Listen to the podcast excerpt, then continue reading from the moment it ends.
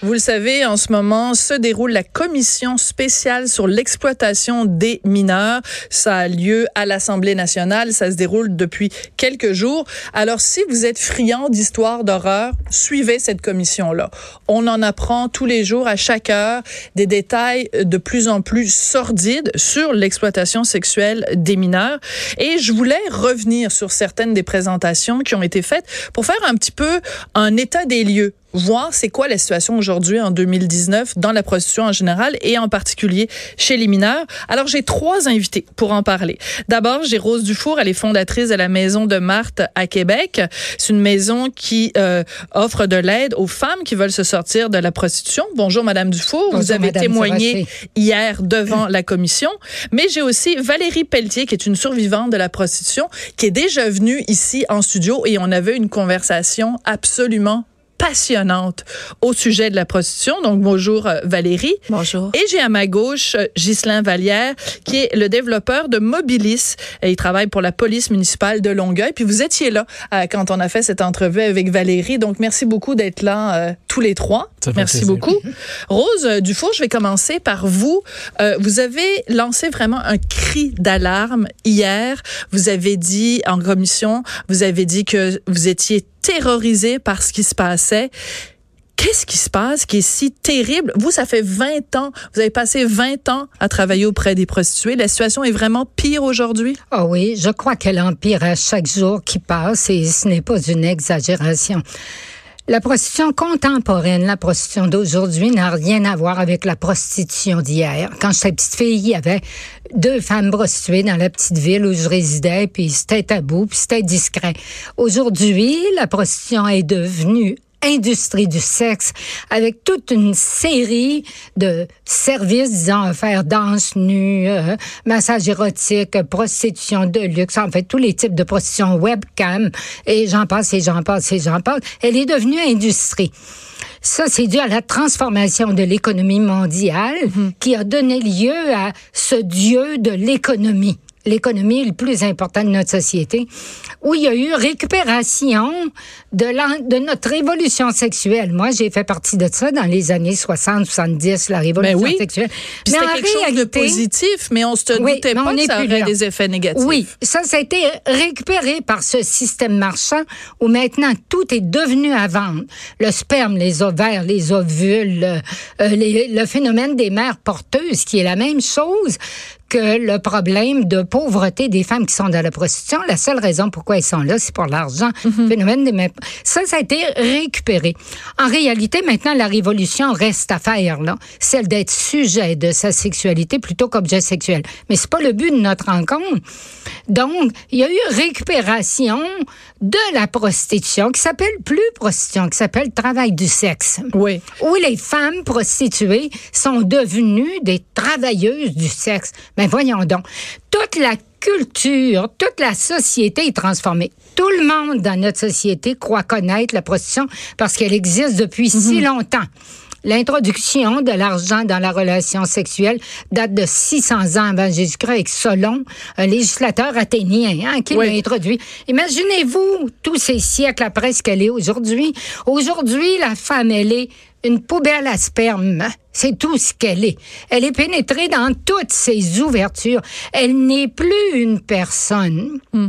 Elle est un réceptacle. L'image que ah, vous pas utilisez. Une image, là. Non, mais l'image. réalité. la, la, comparaison que vous faites en, en disant poubelle à sperme, je pense que ça va, ça va réveiller pas mal de monde. Euh, Valérie, quand euh, euh, Rose nous dit que les gens pensent savoir c'est quoi la prostitution, vous, vous en avez vécu, vous dites que vous êtes une survivante de la prostitution.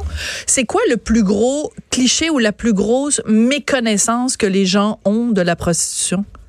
Pense que tout de la prostitution porte à voir ça comme euh, glamorisé parce que quand on voit, bon, on a soit la femme de ruelle paumée qu'on préfère pas voir puis qu'on va blâmer euh, plein de causes, mais il y a quand même cette image très glamorisée avec euh, les bottes hautes, les bas etc. Puis cette image-là est vraiment décalée parce qu'on se perd tellement dans l'esthétisme qu'on n'arrive pas à, se visualiser c'est quoi de recevoir ça dans son corps jour après jour et que ça devient ton normal et que ton identité est ancrée là-dedans. Puis toutes les femmes en situation de prostitution ont besoin de se raconter des choses pour être capable de se sentir bien avec mhm. elle-même. Vous, ça vous a brisé? Ben oui, mais pas au moment où je le vivais. Au moment où je le vivais, j'avais tout plein de mécanismes en place qui m'empêchaient de le voir, puis qui faisaient que je me racontais que j'avais une identité plus forte que la femme moyenne, qu'au contraire, je savais tirer mon épingle du jeu. Mm-hmm. On est on est expert à faire des rationalisations.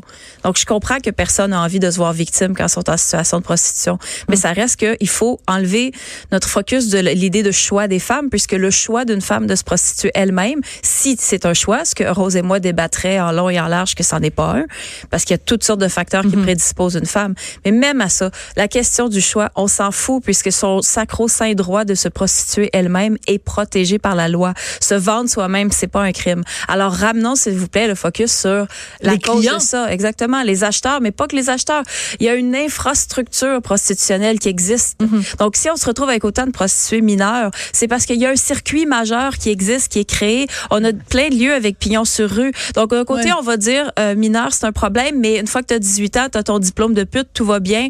Euh, c'est ton choix. Euh. Excusez-moi, je ris, c'est pas drôle, mais c'est parce que l'image que vous mais utilisez. Il faut, il faut utiliser des images comme ça parce que les gens n'ont pas l'air réalisé qu'à 18 ans, il n'y a rien qui change. Tu es encore la même personne vulnérable qui a eu des conditions. Mais on est d'accord quand même que quand tu es mineur, c'est pire. Ghislain, la première fois qu'on s'est rencontrés, vous et moi, on était dans l'environnement de la série Fugueuse qui a vraiment marqué mhm. les esprits.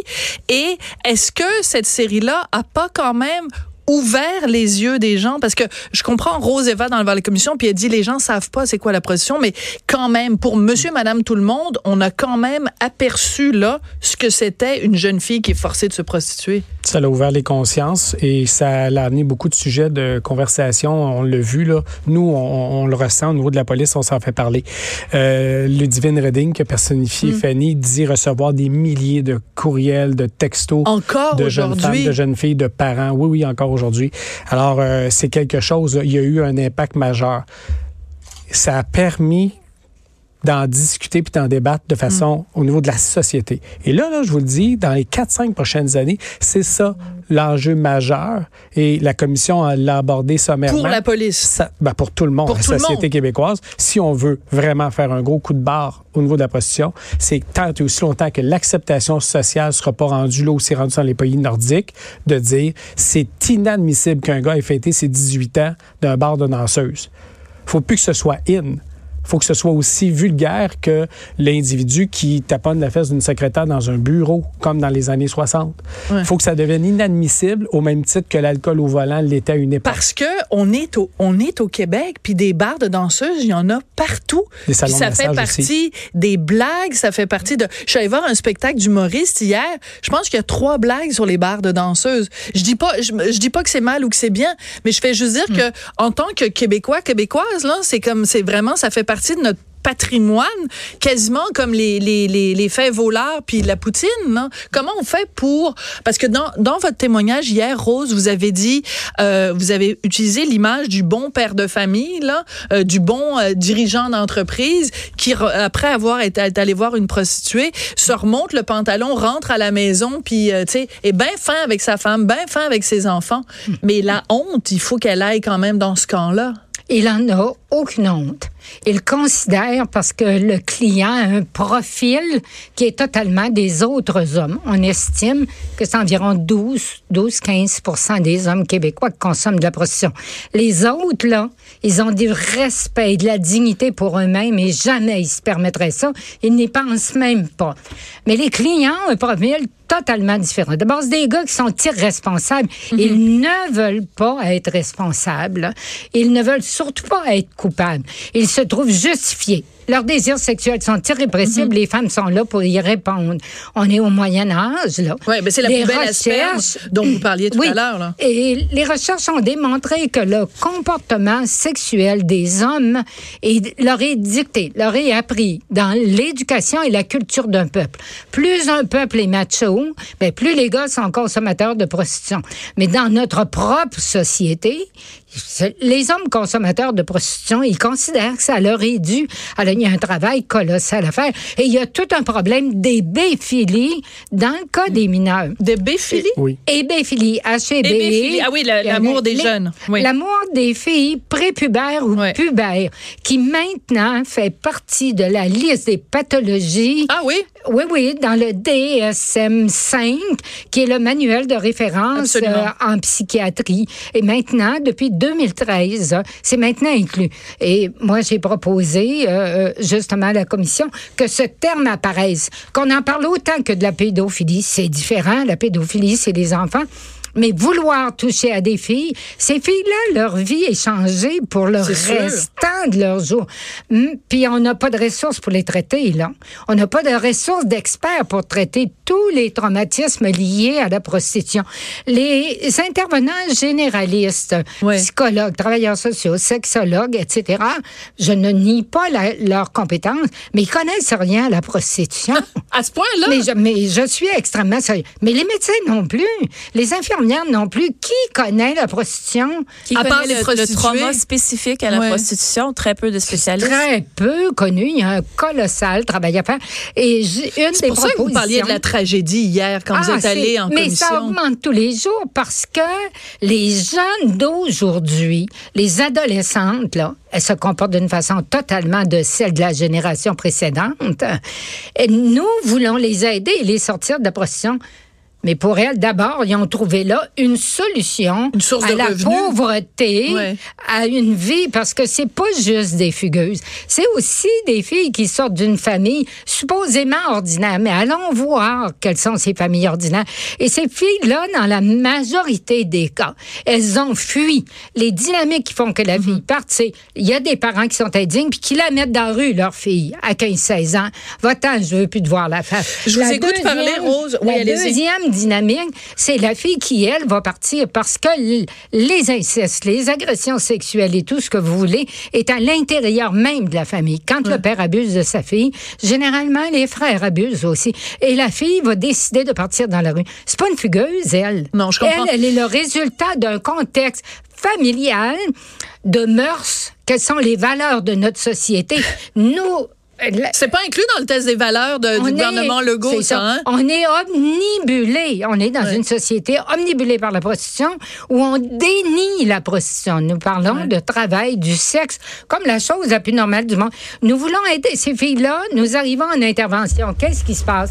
Mais elle n'a pas besoin d'aide. Elle, là, enfin, elle a trouvé quelque chose. Puis si elle est tombée en amour avec son pime, enfin, pour la première fois de sa vie, il y a quelqu'un qui l'aime, qui s'occupe d'elle. Puis... Donc, je comprends. Je, on, a, on a bien compris, en effet, qu'il y avait un problème, premièrement, de, de, de déni ou de, de mauvaise compréhension de, de cette problématique-là.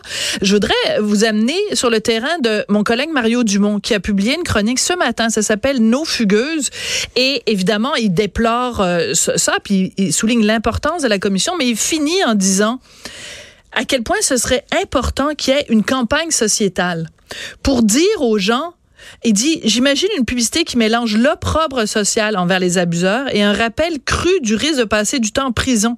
Il y a là du matériel pour une publicité qui ferait réfléchir. Qu'est-ce que vous en pensez, euh, Ghislain Vallière? J'aimerais qu'on me donne les statistiques du nombre d'individus depuis 2014 qui, comme clients, ont fait du temps en prison. Pourquoi je dis 2014? Parce que c'est depuis l'arrêt Bedford de la Cour suprême qui a dit vous allez arrêter d'accuser les femmes, elles sont victimes. Vous allez vous attaquer aux proxénètes et aux clients. Là, on a beaucoup questionné les corps de police, comment on allait s'y prendre avec les clients. Là, ouais. l'histoire des John School chez nous à Longueuil où on l'a commencé à le regarder dès 2015, puis on le travaille intensément actuellement avec des partenaires pour espérer que ça puisse un jour voir le mhm. jour si c'est réalisable au Québec. On a des enjeux euh, légaux là-dedans. Mais en gros, c'est je, vous le demande parce que moi, je cherche, euh, Statistique Canada peut pas m'aider. Euh, de savoir depuis 2014 combien de clients sont allés en prison?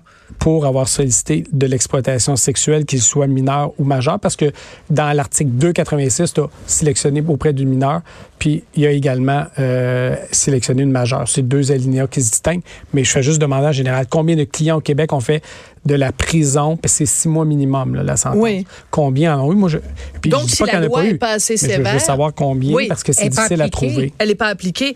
Euh, Valérie, est-ce que vous pensez que ce serait ça, la solution? Est-ce que une des solutions, en tout cas, s'il y avait, parce que, écoute, il y en a eu, il y a eu des campagnes pour la violence conjugale, il y a eu des campagnes pour, euh, contre l'alcool au volant, il y a eu des campagnes il y a très, très longtemps pour le port de la ceinture de sécurité.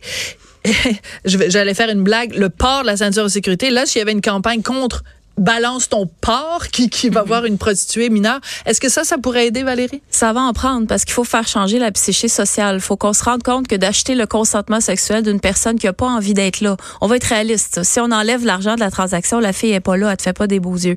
Donc, on a une sorte d'homme qui se fout que la femme a pas envie d'être là. Puis on a une sorte de femme qui est conditionnée à prétendre, à faire, ben, c'est ma job. Pendant le temps que je suis devant ce client-là, je dois faker que je le veux, euh, que je suis là pour servir à ses désirs. Toute cette dynamique-là est tellement inégale et tellement fausse.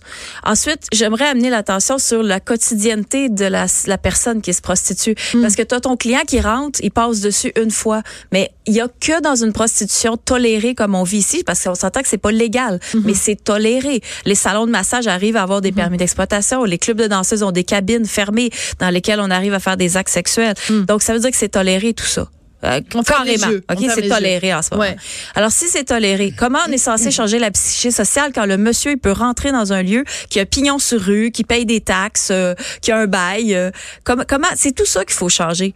Fait que oui, il faut s'attaquer carrément au lieu d'exploitation sexuelle, pas aux femmes qui sont en situation, mais comment ça se fait que ces lieux-là réussissent à avoir des permis?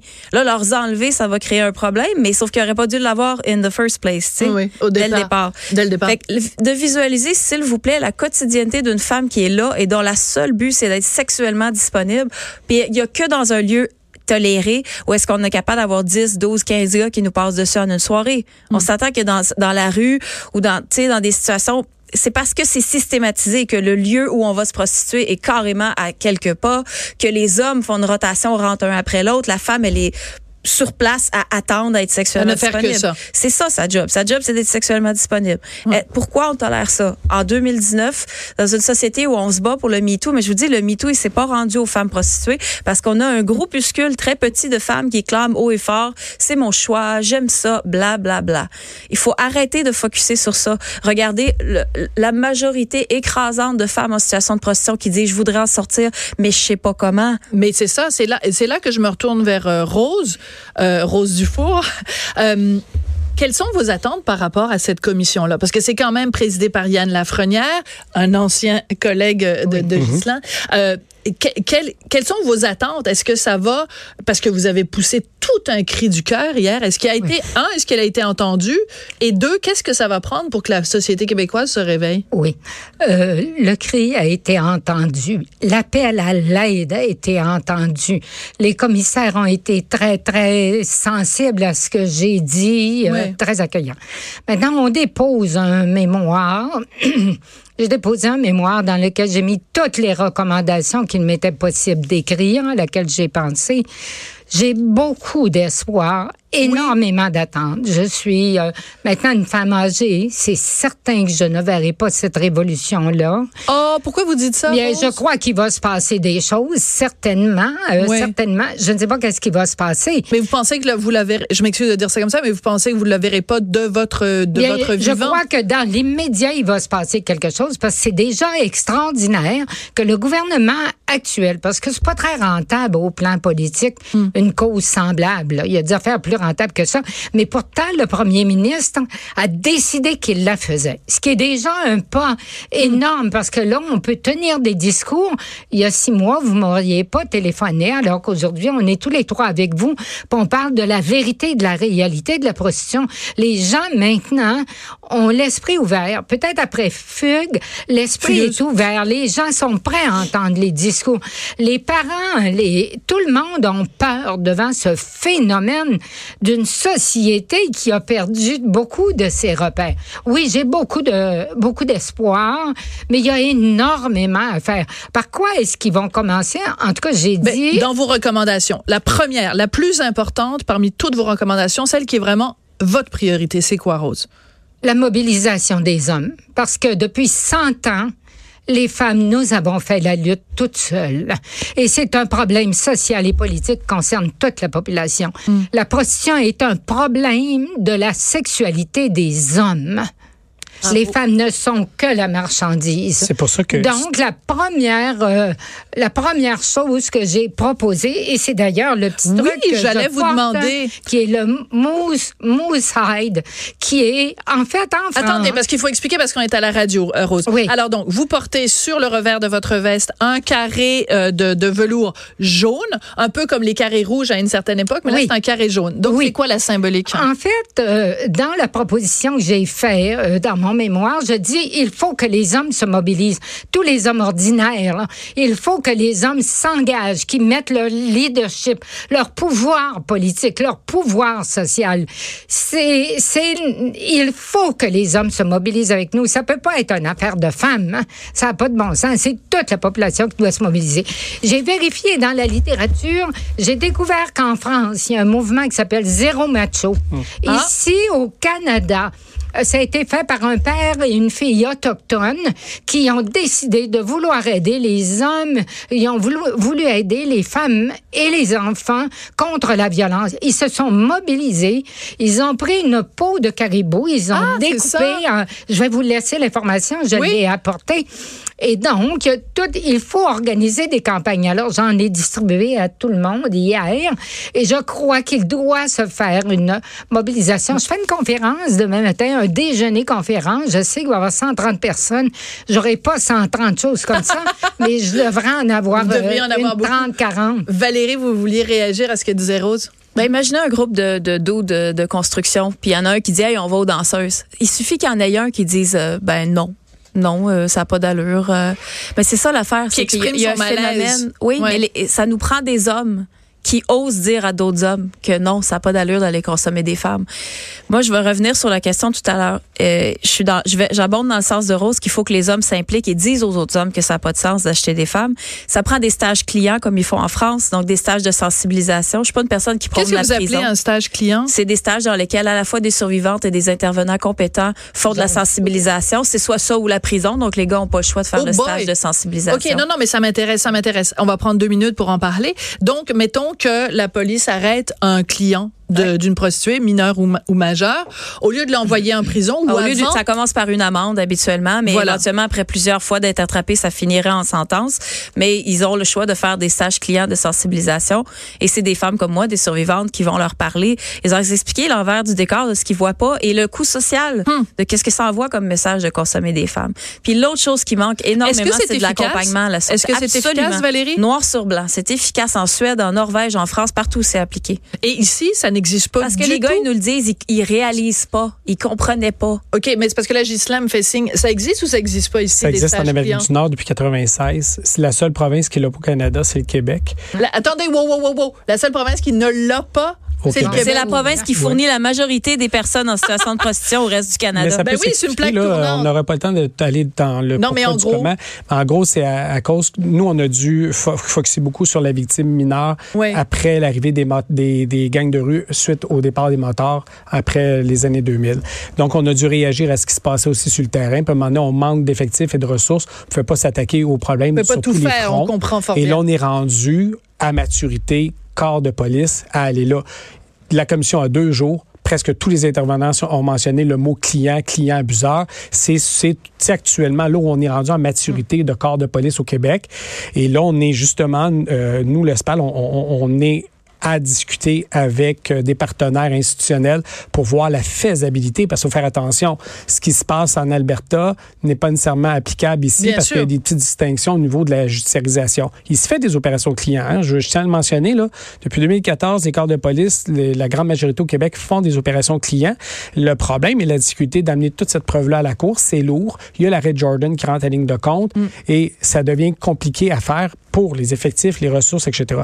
L'efficacité d'un John School, Edmonton, en 2017, aurait été, arrêté 300 ah, c'est ça que vous appeliez un John's School. Oui, parce qu'ils appellent ça des John. Oui, c'est ça. en anglais, on appelle ça les clients, on dit de John. on dirait euh, monsieur, madame, tout le monde. Ou, euh, et, et euh, les 300 clients vont rencontrer une sexologue qui va expliquer les problèmes au niveau hmm. des ITS, une, psychologue.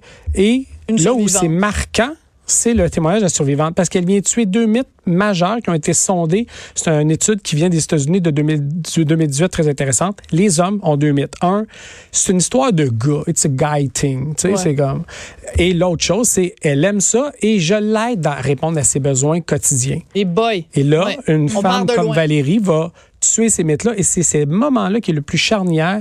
Kate Quinn, qui a témoigné d'ailleurs à Edmonton, à notre recommandation à la commission, a dit c'est le moment important, c'est quand on les met en cercle hmm. et qu'ils doivent faire face à eux-mêmes. Et là, ils réalisent, à minute, j'ai scrappé des filles.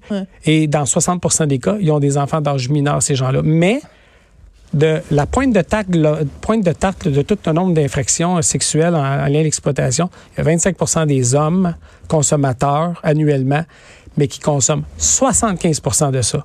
Alors, si tu les attrapes dans un grand filet comme une opération comme le John School, tu vas, tu vas les avoir, tu vas avoir leur nom et tu peux intervenir sur leur déviance sexuelle au besoin s'ils ont des carences importantes. Parfait. Ben écoutez, on a fait 28 minutes. Honnêtement, on aurait pu faire une heure. Merci beaucoup. C'est absolument passionnant. Puis c'est très important de tirer cette sonnette d'alarme.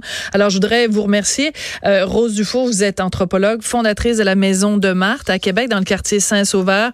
Euh, Ghislain Vallière, vous êtes co-développeur de Mobilis. Vous travaillez pour la police municipale de Longueuil.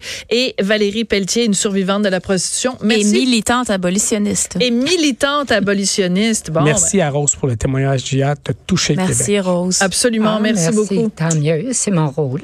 Merci, puis je vais porter le petit euh, euh, carré jaune. Qui aurait cru qu'un jour je porterais un carré d'une quelque couleur que ce soit? Merci vraiment, très sincèrement à vous trois. Merci beaucoup.